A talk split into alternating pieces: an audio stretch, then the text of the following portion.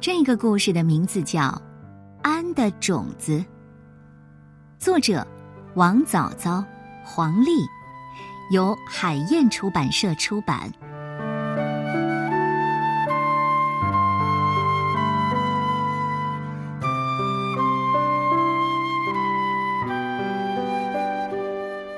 老师傅分给本、静、安每个人一颗古老的莲花种子。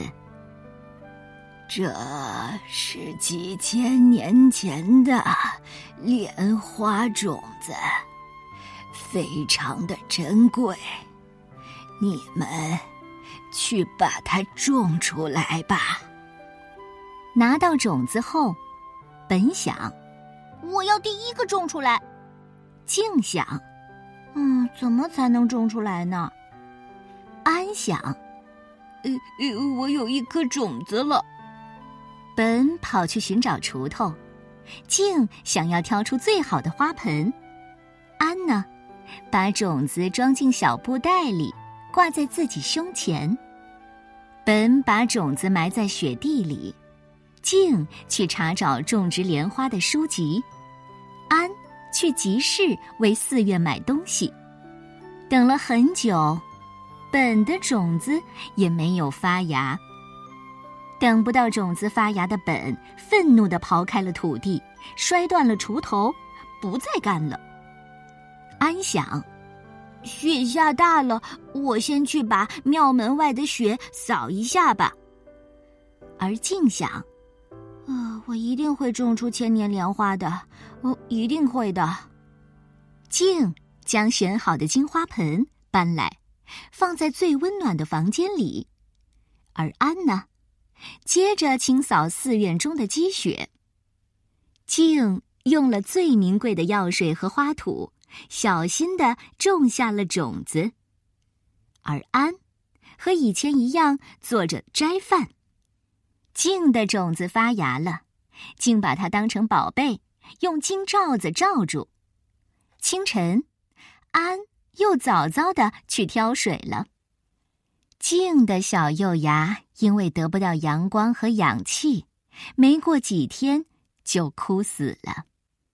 晚课之后，安像往常一样去散步。春天来了，在池塘的一角，安种下了那颗种子。不久，种子发芽了，安欣喜的看着眼前的绿叶。盛夏的清晨。在温暖的阳光下，古老的千年莲花轻轻的盛开了。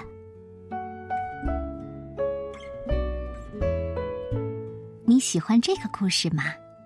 这是一个关于等待的故事。